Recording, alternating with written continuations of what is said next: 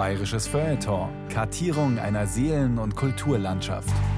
Ein Podcast von Bayern 2.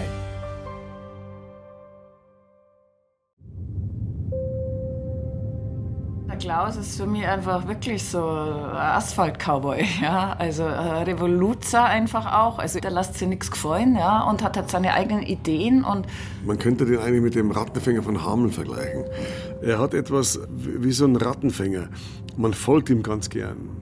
Er, er braucht nicht einmal auf seiner Flöte zu blasen. Der Klaus ist auf der einen Seite ein einsamer Wolf und auf der anderen Seite aber auch der Leitwolf, also der immer irgendwie auch das Rudel um sich herum braucht, obwohl er in der Mitte von seinem Rudel trotzdem immer allein ist. Vor Klaus Lemke sollte man sich immer hüten. Der hat eine Energie, die steckt uns alle in die Tasche. Was mich am meisten fasziniert hat an ihm irgendwie, dass er so total respektlos dem Staat und allen Sachen gegenüber und Gesellschaftsordnungen war. Der Klaus ist ja wirklich ein wunderbarer Zirkusdirektor. Also der hat ein unwahrscheinliches Charisma.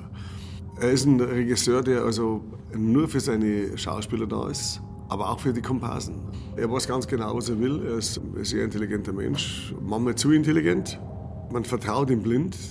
Man ist sofort ein Teil der Produktion, wenn man dort dreht. Also ich sage ein diszipliniertes Chaos. Mit dem Klaus zu drehen ist er fest, finde ich. Er schafft es ohne staatliche Förderung, ohne Gelder, die öffentlich sind, seit über 40 Jahren Filme zu machen.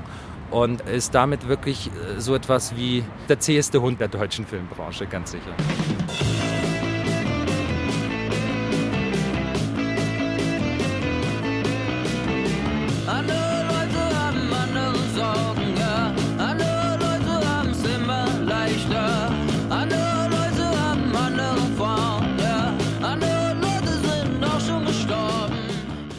Coole Kuhs.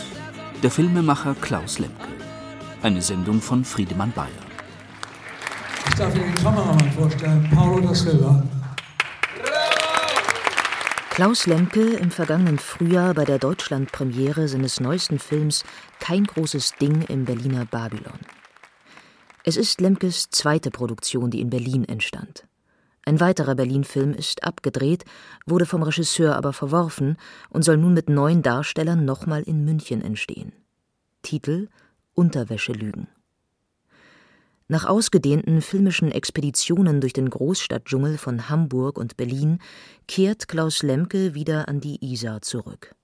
Dorthin, wo seine Karriere begann, wo er seine erfolgreichsten Arbeiten schuf und wo er seit Jahrzehnten das gleiche Apartment in Uninähe bewohnt. Lemke dreht wieder in München und auch sonst ist er wieder voll da. Der Regisseur gehörte in den 1960er Jahren zur ersten Riege des deutschen Autorenfilms, an dessen Werten er unbeirrt festhält und die aktuell wieder an Bedeutung gewinnen. Endlich ehrte unlängst auch das Münchner Filmfest Klaus Lemke mit einer Hommage. Das ist umso bemerkenswerter, als deutsche Festivals, allen voran die Berlinale, Lemke bisher hartnäckig ignoriert haben. Doch etwas ist in Bewegung geraten. Junge Zuschauer und Nachwuchstalente, die Lemkes Enkel sein könnten, entdecken einen Filmemacher, dessen Werk so locker, so frisch und unverbraucht daherkommt, als wäre er einer der ihren. Mühelos trifft der weit über 70-Jährige den Jargon heute 30-Jähriger. Tini, du appellierst einfach an irgendwelche Gefühle, die ich dir gegenüber nicht habe. Du meinst, du ziehst da irgendwie mal so kurz dein Höschen aus und dann bist du schon Kunstwerk. Du bist total verklemmt. Nein, das hat nichts mit verklemmt zu tun. Du bist genau die Antithese von dem, was ich letztendlich ästhetisch irgendwie vermitteln möchte. Verstehst du? Guck dich doch mal an, ey. Du siehst aus wie von der Stange. Nicht mehr und nicht weniger. Ja, sorry. Brauchst auch jetzt nicht so zu gucken, ist einfach so. Soll ich jetzt sagen, die Hühner auf der Stange haben nichts zu sagen, Tag und Nacht in Räumen wie diesen, Trupp Wasser von Decken, das kollektive Nicken, leere Höhlen zwischen den Zähnen, was soll ich bloß beim Karaoke singen? Hast du mal gesehen, wie das da rausgeschossen kommt? So irgendwie, dass jedes Wort ist da eine Waffe. Verstehst du? Jedes Wort. Glaubst du selber nicht, was Aber du bist leider keine Waffe. Du bist einfach Stange. Also irgendwie habe ich das Gefühl, die Jungs sind hier voll im Arsch. Lemkes jüngste Arbeiten reflektieren den Alltag der Generation Praktikum zwischen Minijobs, überzogenen Karriereträumen und wechselnden Liebschaften. Junge Großstadtneurotiker, in deren Gefühlslage Lemke sich nicht lange hineinversetzen muss, weil er offenbar nie etwas anderes gekannt hat. Seinen Darstellern gibt er keine Dialoge vor, sondern allenfalls Situationen, denen sie dann frei improvisierend Ausdruck verleihen. Zum Beispiel bei einem Frühstück. Ganz schön spießig, ein Eierkocher, ne? Hast du ein Problem mit einem Eierkocher? Ja, ich finde halt spießig. Ey, pass mal auf, wenn du kein Spießer bist, hast du keine Prinzipien. Ich finde Spießer sein gar nicht schlimm. Kannst du ja irgendwo einen Spießer sehen? Ja? Ich habe kein Problem damit. Okay. Ich finde übrigens Menschen mit Prinzipien ziemlich wichtig.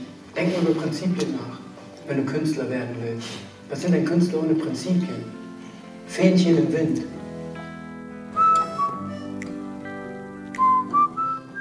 Seit 50 Jahren gehört Klaus Lemkes Leben dem Film. Als Autor, Darsteller, Regisseur, Produzent und Cutter. Fast 50 Filme sind seither entstanden, ebenso viele hat er abgebrochen und verworfen. Lemkes Karriere kennt alle Höhen und Tiefen einer erfolgsgetriebenen Branche. Doch so häufig die Milieus, die Darsteller oder die Formen seiner Filme gewechselt haben mögen, Lemke ist sich über die Jahre erstaunlich treu geblieben. Ein Künstler mit Prinzipien. Ein Künstler, dessen Werk aber auch bis heute polarisiert. Denn Lemke gilt vielen als Dilettant, als ewiger Jungfilmer, dessen krude Erzeugnisse keinen Gestaltungswillen verraten. Dass Lemke das etablierte Filmgeschäft ablehnt, staatliche Förderung bekämpft und für sich einen Kurs radikaler Unabhängigkeit verficht, macht ihn zum Außenseiter, zum ewigen Rebellen des deutschen Films. Diesen Ruf lebt Lemke auf lässig coole Weise. Die erste Begegnung mit ihm gleicht einem konspirativen Treffen. Lemke verabredet sich, die Schiebermütze tief ins Gesicht gezogen, zum Interview in einer Schwabinger Tiefgarage. Ein schummriger Keller als Gesprächsort? Tatsächlich weist die Tiefgarage eine verblüffend trockene Akustik auf.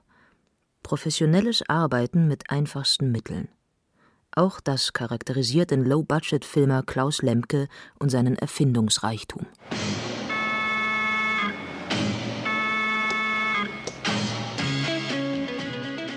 Lemkes Karriere begann Mitte der 1960er Jahre im Münchner Filmkunstkino Türkendolch.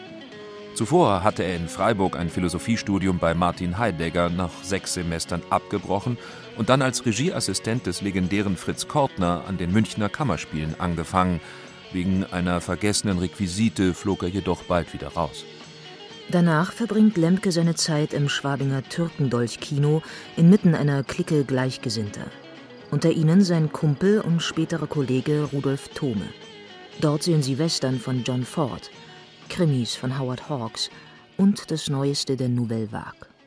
Wir sind jeden Tag dreimal ins Kino gegangen, ohne das Geld dafür zu haben, weil Trome hat damals schon für die Süddeutsche Zeitung geschrieben, so kleine Kritiken, und hatte einen Ausweis, womit man umsonst ins Kino gehen konnte. Und so waren wir Tag und Nacht im Kino und vollkommen versessen und vollkommen bezaubert von dem, was wir dort gesehen haben. Und wir konnten die Filme nachsprechen, nachspielen. Und heimlich haben wir die Cahiers de Cinema gelesen. Ich war der Einzige, der Französisch konnte und musste immer übersetzen die Interviews von Godard, die wir überhaupt nicht verstanden haben. Aber wir haben irgendwas ganz anderes verstanden, diese komplette Liebe zum Kino. Angesteckt von dieser Liebe beginnt Lemke 1964 Kurzfilme zu drehen. Sie erzählen etwa von einer Clique junger Männer, die Howard Hawks Filme nachspielen, oder von der Begegnung zwischen einem Autofahrer und einer Anhalterin, so erotisch aufgeladen wie folgenlos. Fingerübungen, die auf das Unverständnis der etablierten Kritik stoßen. So bemerkt der evangelische Filmbeobachter zu Ein Haus am Meer, dem Film über die Tramperin, Obwohl einwandfrei und technisch sauber gestaltet, ist der Film banal und überflüssig. Ein tieferer Sinn als das Nichtvorhandensein eines Sinns lässt sich beim besten Willen nicht konstatieren. Reaktionen wie diese befeuern Klaus Lemke eher, als dass sie ihn entmutigen. 1967 dreht er seinen ersten abendfüllenden Spielfilm. 48 Stunden bis Acapulco. Ein junger Mann will durch Industriespionage reich werden, um in die Welt des Jetsets zu kommen. Doch gegen die Profis des Gewerbes, mit denen er sich anlegt, hat er keine Chance. So werden die 48 Stunden bis Acapulco die letzten seines Lebens. Ich habe Cameron umgebracht. Warum sagst du mir das? Weil ich dich liebe.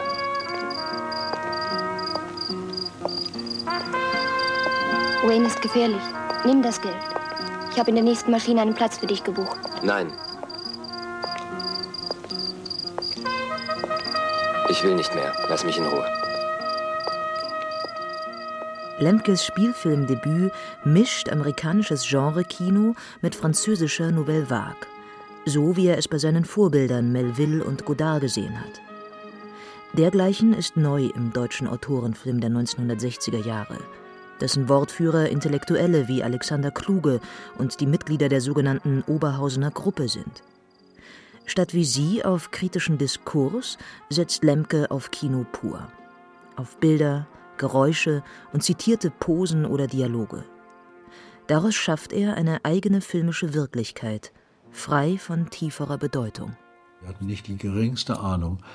Wir wussten noch nicht mal, was Schnitt-Gegenschnitt ist. Wir wussten gar nichts und auch der Kameramann wusste nichts, weil wir haben nur Kameraleute genommen, die so wenig Ahnung hatten wie wir. Wir wollten nicht, dass uns Leute sagen, wie man irgendwas macht. Wir wollten das so intuitiv und direkt machen, wie wir dachten, die Rolling Stones wären es oder Velvet Underground. Und so wollten wir auch Filme machen.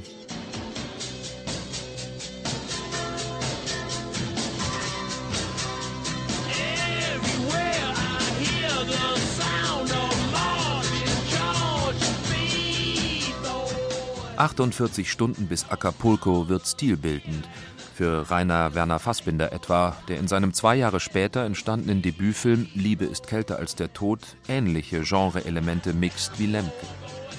Lemkes Debüt wird 1968 mit einem Bambi prämiert. Eine neue Kinoproduktion geht an den Start.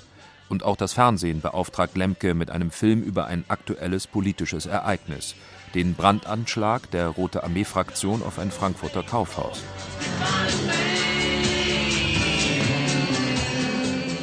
Einen der Haupttäter kannte Lemke, Andreas Bader. Ehe Bader als Terrorist in den Untergrund ging, teilte er Lemkes Kinoleidenschaft.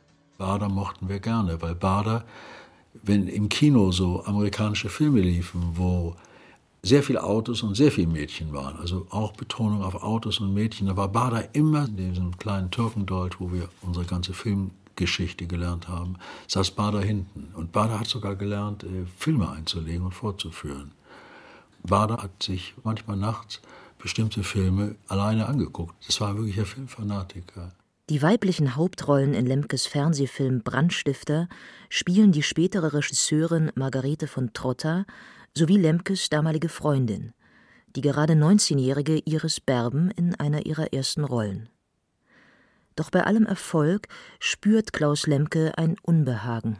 Wir kamen nie mit der deutschen Sprache zurecht. Weil Deutsch klang einfach beschissen gegen all das, was wir immer hörten und gegen die Musik der Rolling Stones.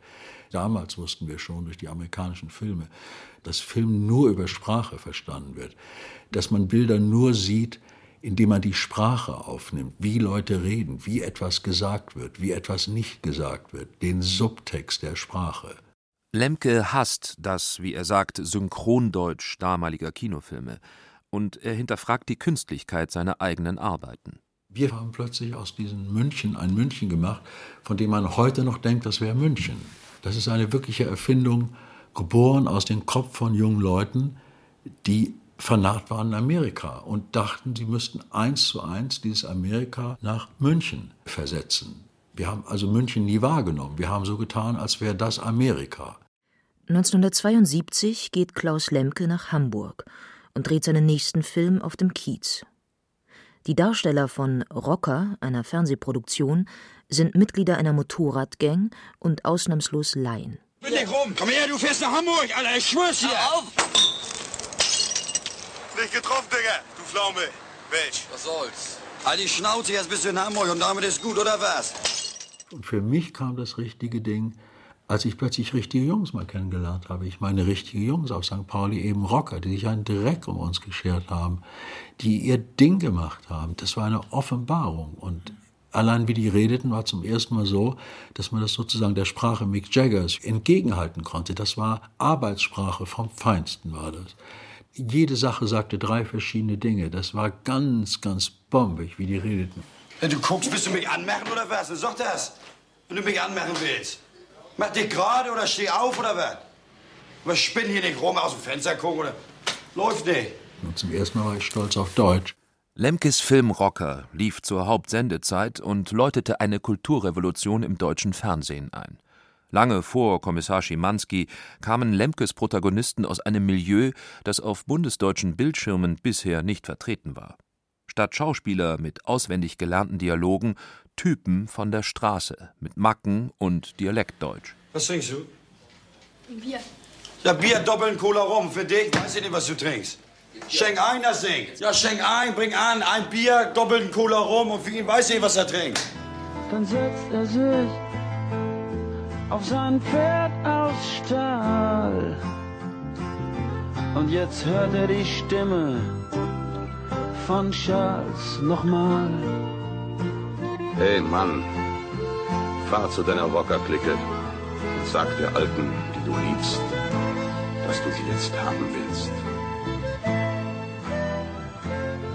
Klaus Lemkes Kiezhymne Rocker ist längst ein Fernsehklassiker und bis heute Kult in Hamburg, wo die Vorstellungen, in denen das Publikum die bekanntesten Redewendungen mitgrölt, Partycharakter haben.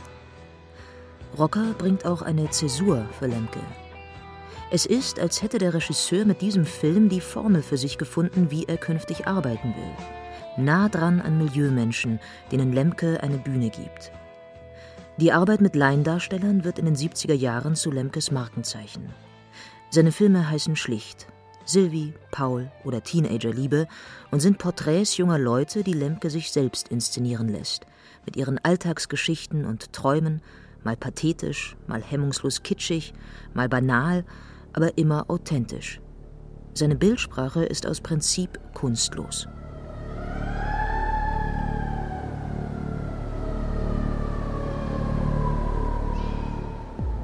Doch manchmal gelingt Lemke auch Atemberaubendes. So umkreist er Anfang 1973 im Hubschrauber mit der Kamera das fast fertiggestellte World Trade Center in New York aus nächster Nähe, auf dessen Dach das deutsche Model Sylvie, Heldin seines gleichnamigen Films, gerade ein Fotoshooting absolviert. Abgesehen von der Eleganz der Einstellung ein heute rares zeitgeschichtliches Dokument. Wie hat es Lemke damals geschafft, die Drehgenehmigung zu bekommen? Es wurde in drei Monaten eröffnet und wir kannten einen ganz, ganz dubiosen Boxpromoter irgendwie aus Acapulco von ganz früher. Und der hat uns einfach die Erlaubnis verschafft. Wir hatten die Erlaubnis, dort hoch zu fliegen und genau das zu machen, was wir wollten, am World Trade Center. Diese Einstellung gibt es nicht normal. Mitte der 1970er Jahre kehrt Klaus Lemke nach München zurück.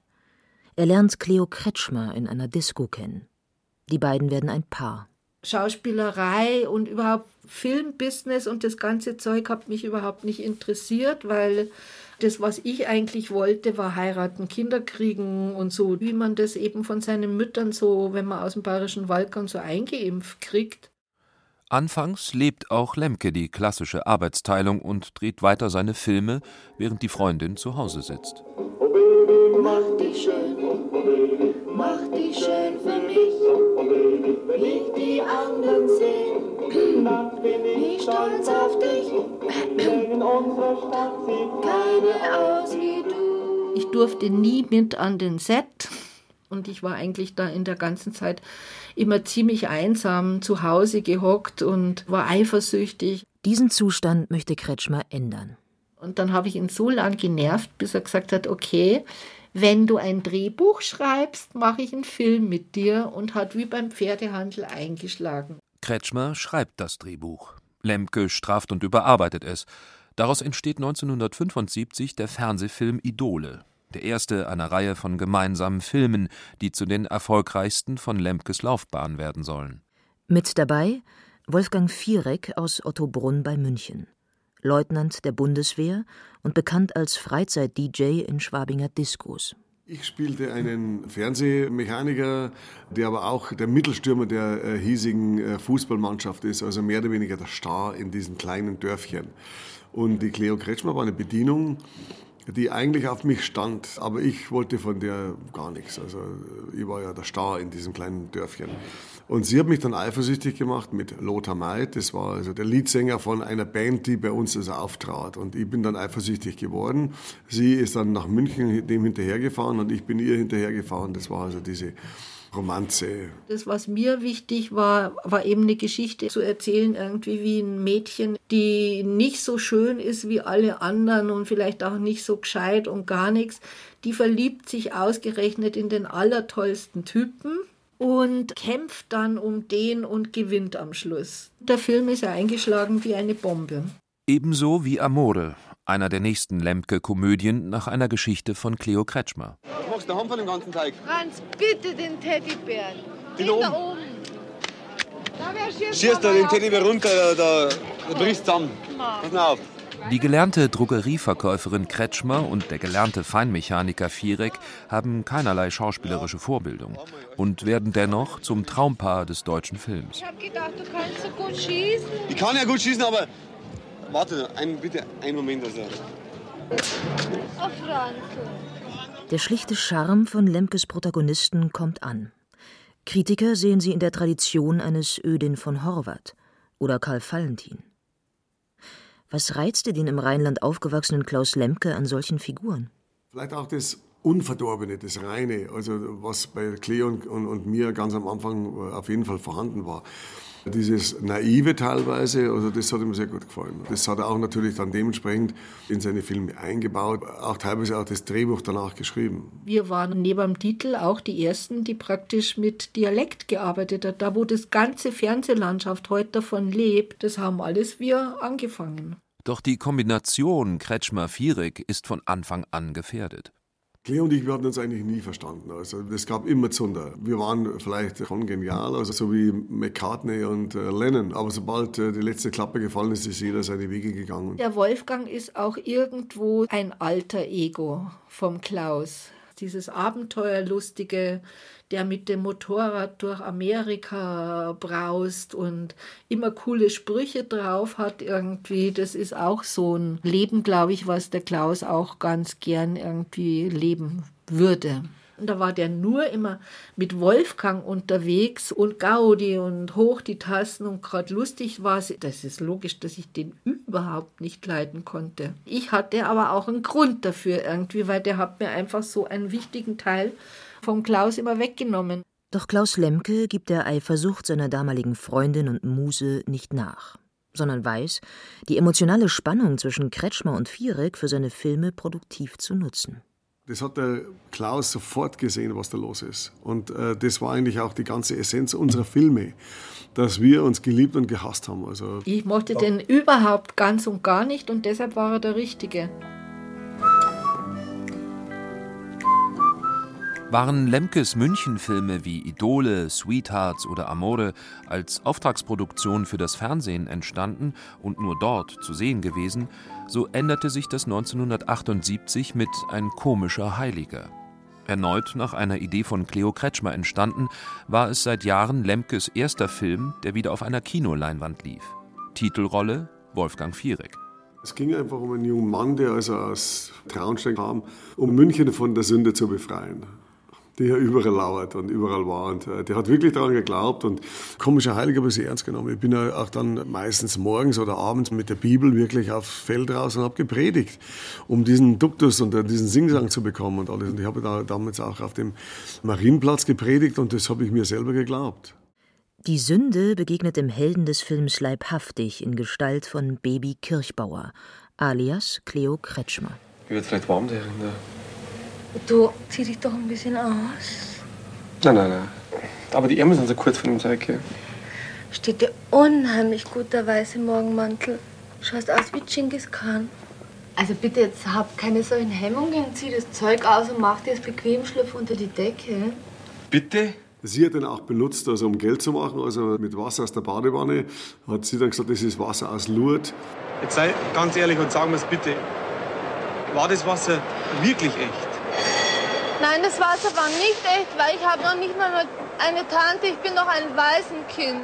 Eine Nummer größer gerät Lemkes nächster Kinofilm Arabische Nächte, der erstmals das bayerische Milieu verlässt oder vielmehr es nach England transferiert.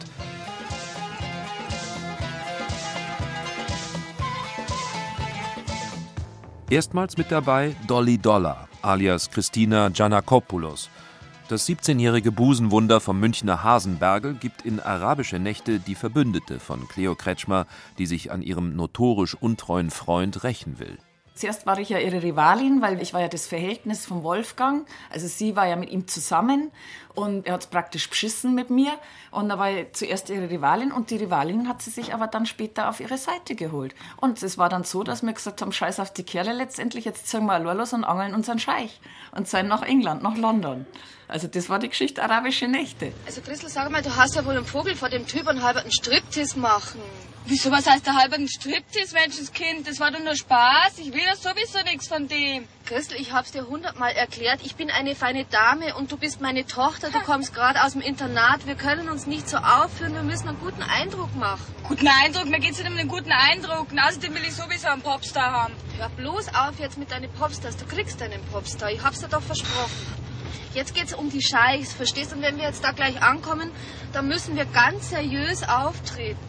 Doch Cleos reuiger Freund folgt ihr nach London und vermutet sie bei einem exklusiven Juwelier.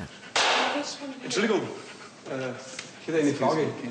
Und zwar, äh, ja, äh, ich suche meine Freundin. Und wissen Sie, die haben mir eine Karte geschrieben. Excuse me, do you speak English? Nein, ich, äh, ich suche meine Freundin. Die ist Which? ungefähr 1,70 Meter groß und äh, schaut wunderbar aus. Und Are you looking for a watch? Nein, das ist kein Quatsch. Das ist ehrlich. Das ist tot ernst. Und zwar hat sie gesagt, sie sucht sich einen Scheich, wissen Sie, mit Sonnenbrille und so einem, äh, so einem Bettlaken und so. Klaus Lemke dreht die Szene bei Cartier in London. Dann sagt er, pass auf, Wolfgang, du gehst jetzt da vorne hin, liest den Schriftzug, Cartier, und gehst rein. Und dann bin ich halt hin und habe ich gelesen, Zatir. Und da hat er sich weggeschmissen. Und das war ein Riesenerfolg, es war ein Riesenlacher, es ist heute noch ein Kultwort. Also.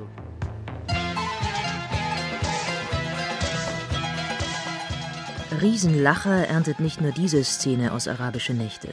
Die Zuschauer stürmen den Film. Allein in München, glaube ich, sind wir ein Dreivierteljahr in zwei Kinos ausverkauft gewesen. Ich kann mich erinnern, dass der Klaus und mir, wenn wir in Schwabing waren, sagte, komm, gehen wir vor zum Kino, ob wir noch ausverkauft sind. Die Frische und Spontanität von Lemkes Laientheater zündet auch außerhalb Bayerns und beschert allen Beteiligten plötzlich bundesweiten Ruhm. Wir sind ja durch ganz Deutschland überall. Also, und dann immer mit die Cadillacs hier chauffiert worden, immer ausgestattet worden. Also, es war schon ein bisschen wie Hollywood für damalige Verhältnisse. Frankfurter Raum, also Hessen da oben. Wir waren ja selbst bis in Hamburg. Arabische Nächte in Berlin. Also ich habe rausgehen müssen. Die Leute haben geschrien, die haben sich weggeschmissen bei jedem Spruch, bei jeder Szene. Den Spaß, den wir am Dreh hatten, der hat sich also eins zu eins übertragen. Also, weil wir waren ja ein Teil von denen. Wir waren ja genauso wie die ungefähr. Wir waren ja keine überkandidelten Stars, die sich nur von rechts fotografieren lassen. Wir waren halt so, wie wir waren. Deswegen war das wahrscheinlich auch der Erfolg, weil sich jeder mit uns identifizieren konnte. Das war, glaube ich, der Charme und, und auch die Magic dieser Filme. Der Klaus hat einfach Typen gehabt. Wir waren ja keine Schauspieler in dem Sinne, sondern äh, sind halt da praktisch vor die Kamera geholt worden und haben halt unseren Typ verkörpert, ja. Also es war immer lustig, weil es gab ja kein Drehbuch in dem Sinne. Also es gab äh, ja vielleicht kam Storyboard, kann man sagen irgendwie. Also der Klaus, der hat dann immer Klappe, zack, Sound, Action, so jetzt Mädels, jetzt macht man irgendwas. Das entstand in dem Augenblick, in der Sekunde, wo wir gedreht haben. Der unerwartete deutschlandweite Erfolg von Lemkes Schwabinger Kultkomödien wirkt auf den Ort ihrer Entstehung zurück. Klaus hat ja vorwiegend in Schwabing gedreht und diese Szenerie wurde da eingefangen. Ich habe etliche Leute dann kennengelernt oder die haben mir erzählt, sie sind extra nach München gefahren, um an diese Plätze zu gehen und, und, und zu schauen, ob da vielleicht einer von uns rumhängt oder so. München war total hip, total in. Wer die Mitglieder der Lemke-Clique oder den Meister selbst treffen wollte, hatte dazu tagsüber oft Gelegenheit. Im Café Capri an der Leopoldstraße.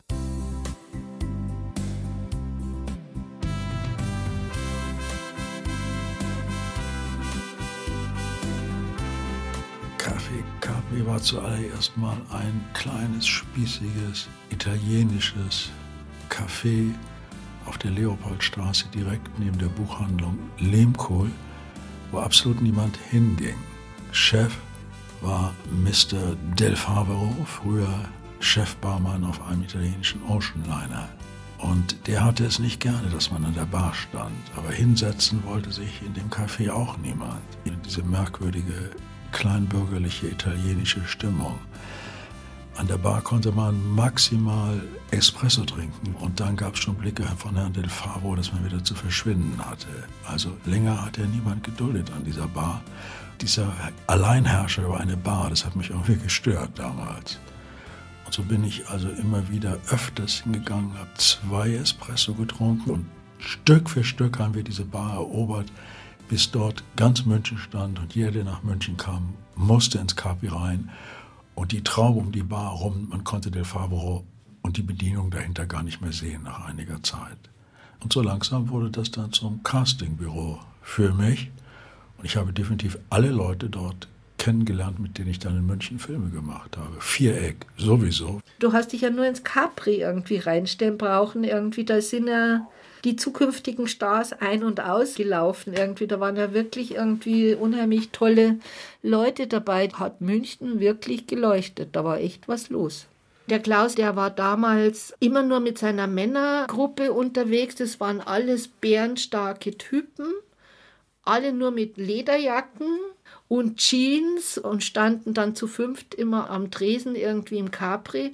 Und da musste ich mich durchsetzen. Ich habe mich dann einfach dazwischen gestellt und war halt auch da irgendwie. Und das war wirklich echt nicht einfach irgendwie. Aber die mussten mich einfach zum Schluss alle akzeptieren. Im äh, Capri benahm man sich ja anständig. Dann ging man später rüber über die Straße und da war man schon in der Klappe auf dem Minenfeld. Die Klappe war das Gegenteil vom Capri.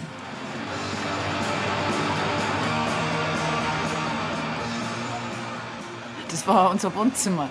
Es wurde Punk aufgelegt dort.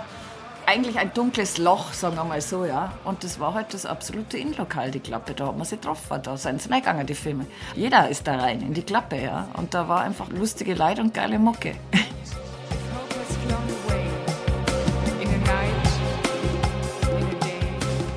Für uns war das ganz normal, dass man am Abend um 8 Uhr in der Klappe steht.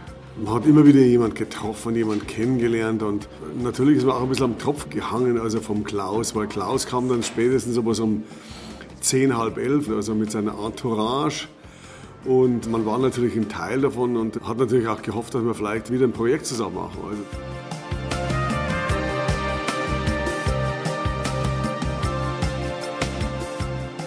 Die Klappe war kein Club wie heute, wo man alleingelassen sein wollte mit dem, was man nicht hat.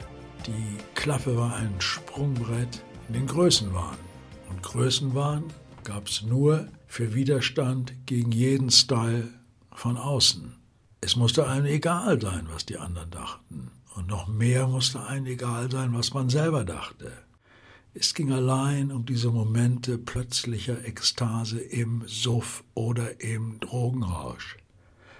Es ging allein darum, auf die geballte Irrationalität der Welt noch etwas irrationaler zu reagieren, indem wir uns keine Welt vorstellen konnten, in der nicht wir die Größten waren. Und mit dieser Krankenvorstellung im Kopf hatten wir plötzlich über Nacht für ein, zwei Jahre den geilsten, den fiebrig schäbigsten Punk-Club der Welt. Und alle Welt kam zu uns. Nachdem wir am Ende der 60er Jahre vor Punk alle allergisch auf uns selbst waren und uns eigentlich überhaupt nicht mehr ausstehen konnten. Um sich dann von diesem ewigen Selbsthass zu befreien, mussten wir wieder süchtig auf uns selbst werden und süchtig auf München und zuletzt auch süchtig darauf, dass das alles böse enden musste. Ja, gestern haben wir. Mein Stern heim, aber Hauptsache wir sind in der Schickeria. Doch nicht nur in der Schwabinger Kneipenszene genießen die Lemke-Stars Prominenz. Anfang der 80er Jahre sind sie in ganz München stadtbekannt. Es gab damals das Palenque, gegenüber war der Italiener, der Bekannte. Und da war der Franz Josef Strauß drin zum Abendessen und, und wir haben gefeiert und, und dann bin ich an dem vorbei und da sagt der Franz Josef Strauß, sagte, ah, Herr Führer, kommen Sie mal her, kommen Sie mal her. Ich muss Ihnen mal was sagen. Ich finde Ihre Filme gut. Da war ich äh, Gänsehaut bekommen und, und das ganze Lokal geschaut, dass der Herr Strauß redet mit Wolfgang Vierig und das war für mich also sozusagen der Ritterschlag. Also. Auch Lemke bekommt den Zuspruch zu spüren und verändert sich. Was er nicht so gut vertragen hat, war der Erfolg. Auf einmal irgendwie hat er sich dann in jemanden verwandelt, der nur noch in die Kneipen gegangen ist und noch Champagner für alle. Also da habe ich schon gemerkt, aha, jetzt rutscht irgendwas weg. Und ich, mir ist langsam irgendwie nach arabischen Nächte irgendwie ist mir eigentlich so die Energie langsam ausgegangen. Und ich habe gesagt zum Klaus, Klaus, bitte, wir müssen jetzt eine Pause machen. Mir fällt auch nichts mehr ein irgendwie. Wir haben jetzt Erfolg wir haben Geld, wir, unsere Beziehung irgendwie ist am Auseinanderdriften, lass uns doch eine Pause machen irgendwie und machen wir doch jetzt mal eine große Reise um die Welt, auch um neue Geschichten irgendwie zu finden. Doch Klaus Lemke und sein Produzent Michael Fengler fürchten eine Unterbrechung der Erfolgsserie und überreden Cleo zu einem weiteren Film.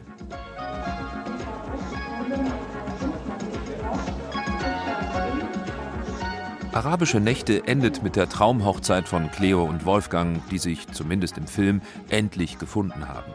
Lemkes nächster Film, wieder fürs Kino gedreht, beginnt mit der Hochzeit von Kati und Wolfgang Vierek, die diesmal am Münchner Flughafen als Zollbeamte arbeiten und nach Rio in die Flitterwochen fliegen. Gedreht wird überwiegend in Brasilien.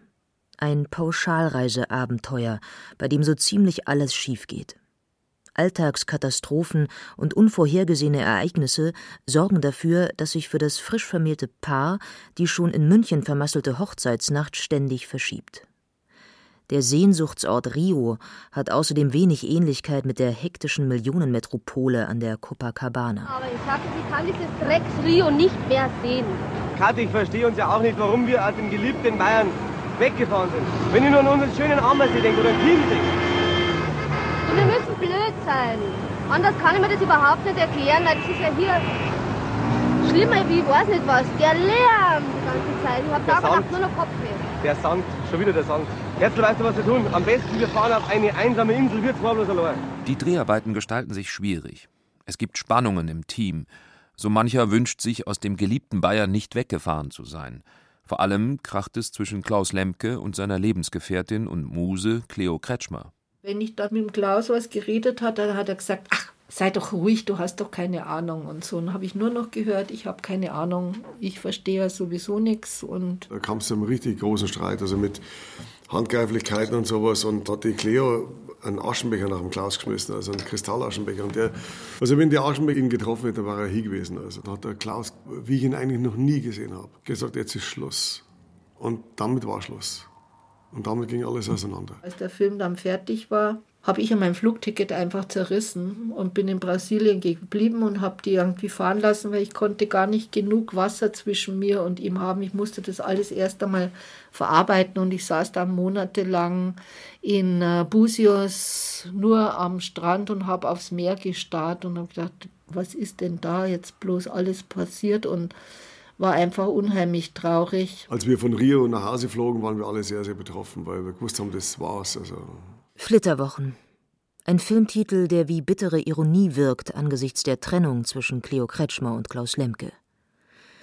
Mit Wie die Weltmeister, entstanden 1981, versuchen es die Zerstrittenen noch einmal mit einer weiteren Produktion. Doch Cleo Kretschmer ist diesmal nicht am Inhalt beteiligt und tritt nur in einer Nebenrolle auf.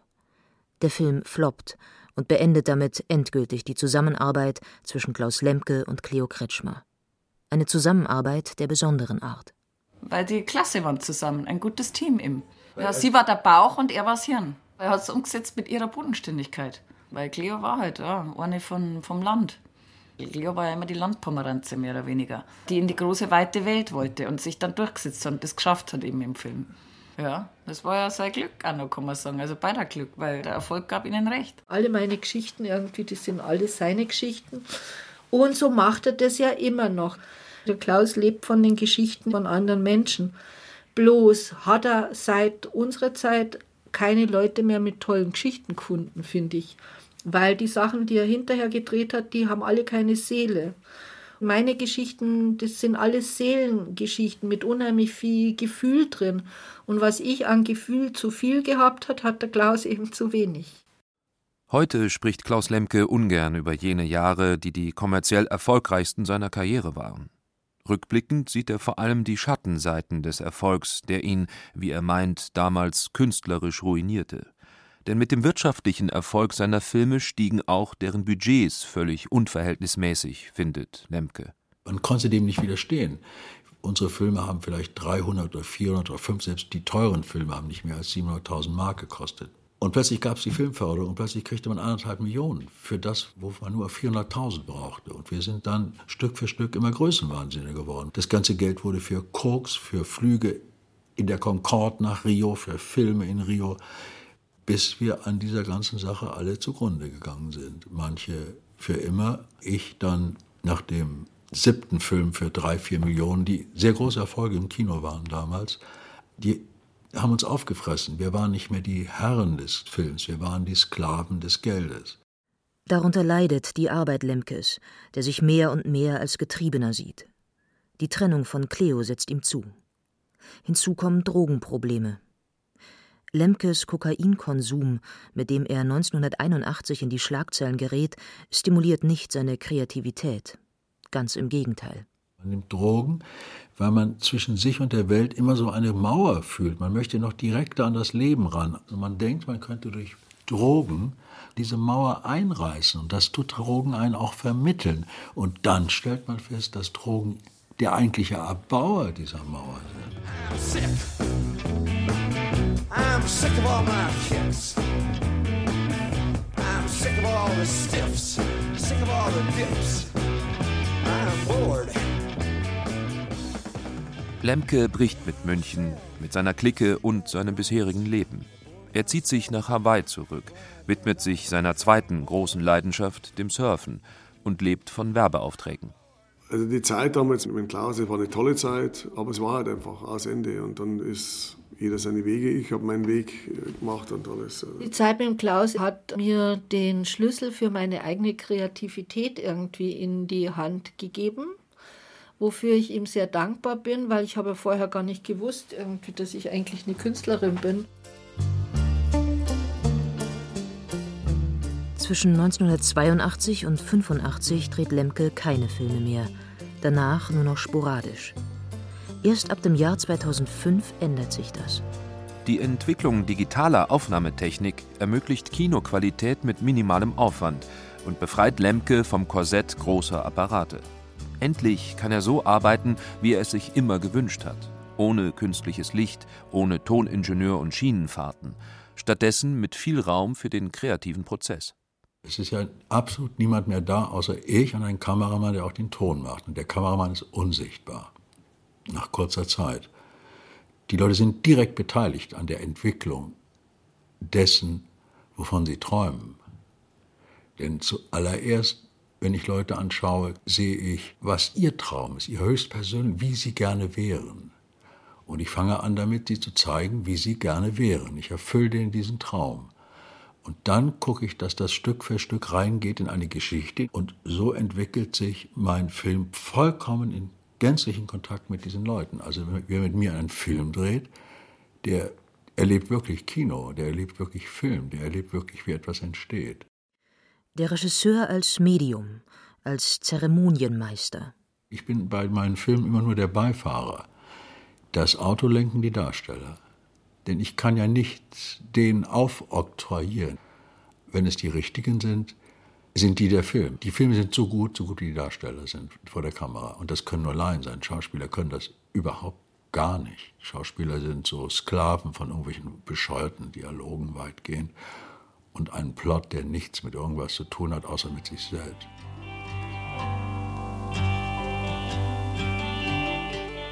Schon lange finanziert Klaus Lemke seine Filme völlig allein. Das Geld dafür verdient er durch Werbeaufträge.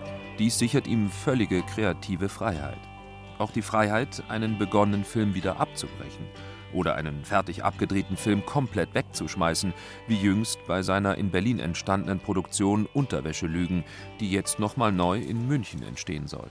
Ich drehe die Filme in völliger Sorglosigkeit, weil ich kann ja jeden Tag wieder abbrechen, wenn ich merke, es klappt nicht. Das ist das, was man absolute Freiheit nennt beim Filmemachen. Eine Freiheit, die für junge Filmemacher von heute zum Vorbild geworden ist, wie Christoph Gröner findet. Grüner arbeitet als Kurator für das Münchner Filmfest und verantwortete dort 2014 die große Lemke-Werkschau. Die Filmemacher können auf Klaus Lemke schauen und finden da jemanden, der mit großer Eisernheit einfach seine Filme mit sehr wenig Geld gemacht hat. Ein Vorbild, wenn man davon leben will, nur sehr eingeschränkt. Also das Vorbild Lemke taugt nicht, wenn man sich gleichzeitig mit seinem Film ein Reihenhaus erwirtschaften will. Das ist ein kompromissloses Filmemachen. Aber er zeigt sehr wohl, wie man Kreativität mit geringsten finanziellen Mitteln völlig freien Lauf lassen kann. Der Kreativität freien Lauf zu lassen, ist für Lemke nach wie vor die Maxime, die auch die Dreharbeiten prägt. Am Set verlässt er sich ausschließlich auf seine Intuition. Lässt sich dergleichen trainieren? Ich habe lange dazu gebraucht. Ich dachte früher dauernd ins Kino gehen, dann dachte ich Drogen, dann dachte ich alle Menge andere Sachen wie Sex würde einen irgendwie dahin bringen.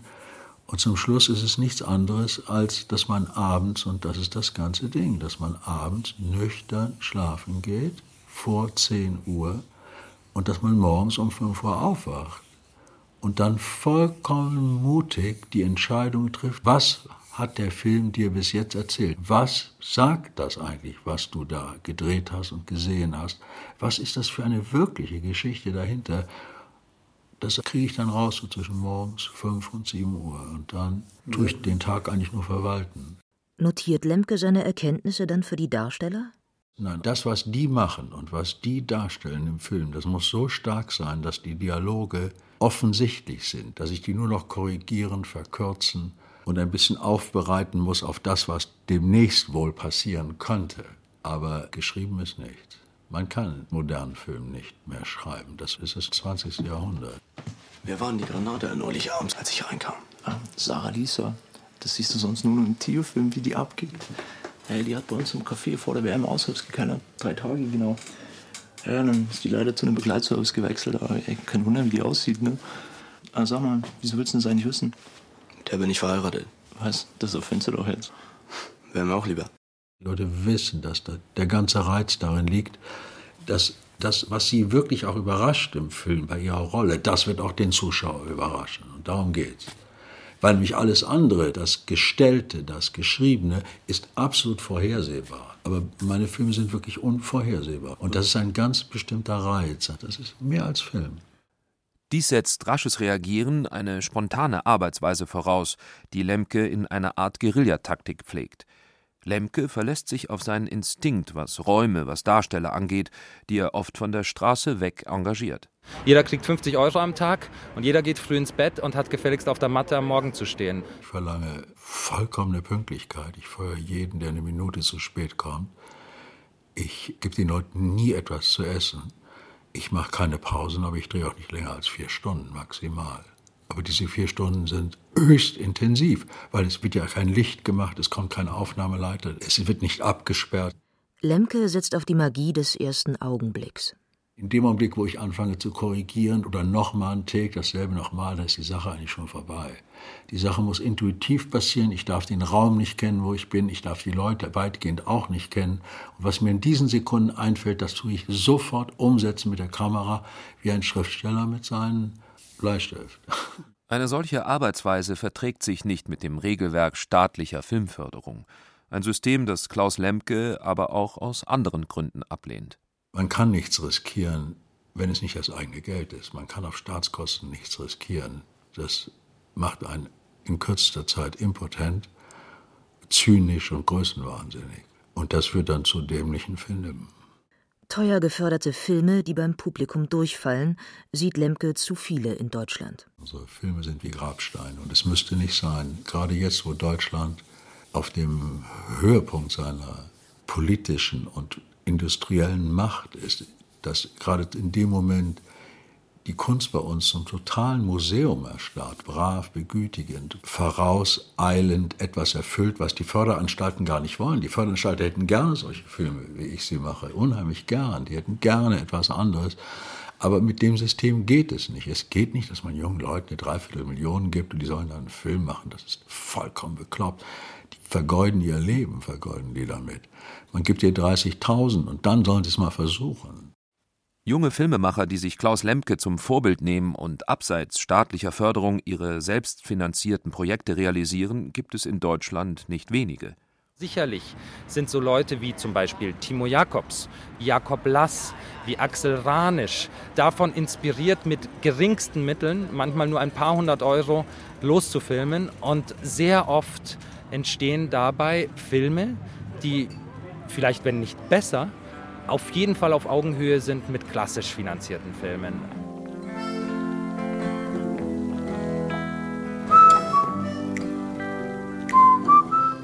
Heute, im achten Lebensjahrzehnt, hört Klaus Lemke nicht auf, für ein junges, lebendiges Kino zu kämpfen. Dass er dies mit minimalen Budgets tut, empfindet er keineswegs als nachteilig. Im Gegenteil. Man muss halt Geldmangel durch höheren Kampfgeist ersetzen, dass man dann wirklich während eines Films plötzlich einen Kampfgeist entwickelt als Gruppe, der alles besiegt, was einen Weg gestellt wird, der auch mit all diesen harten Tagen und den schlechten Tagen plötzlich zurechtkommt. Das ist die beste Erfahrung beim Film, die man machen kann.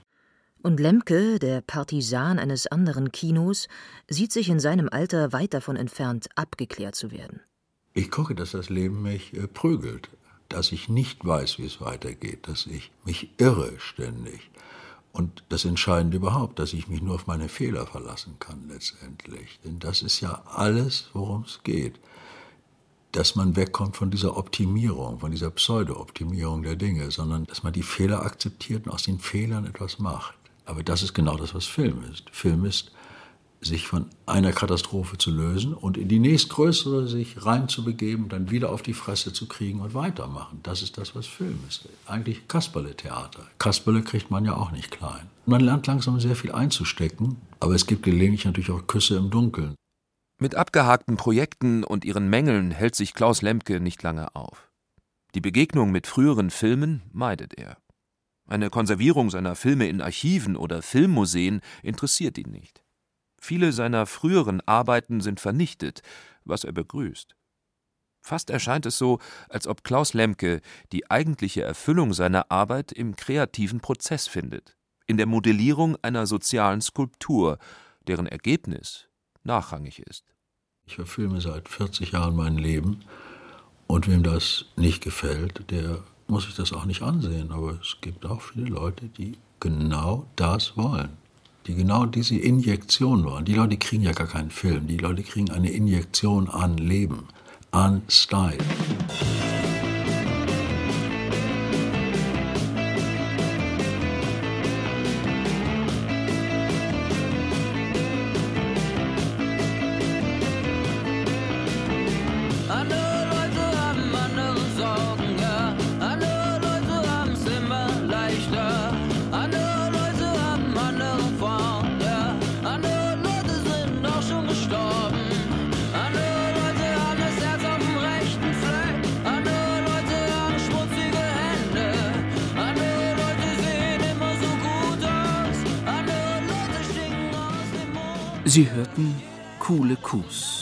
Filmemacher Klaus Lemke. Eine Sendung von Friedemann Bayer, der auch Regie führte. Die Erzähler waren Thomas Leubel und Katja Bürkle. Ton und Technik Ursula Kirstein. Redaktion Ulrich Klenner. Eine Produktion der Redaktion Hörbild und Feature Land und Leute des Bayerischen Rundfunks 2015.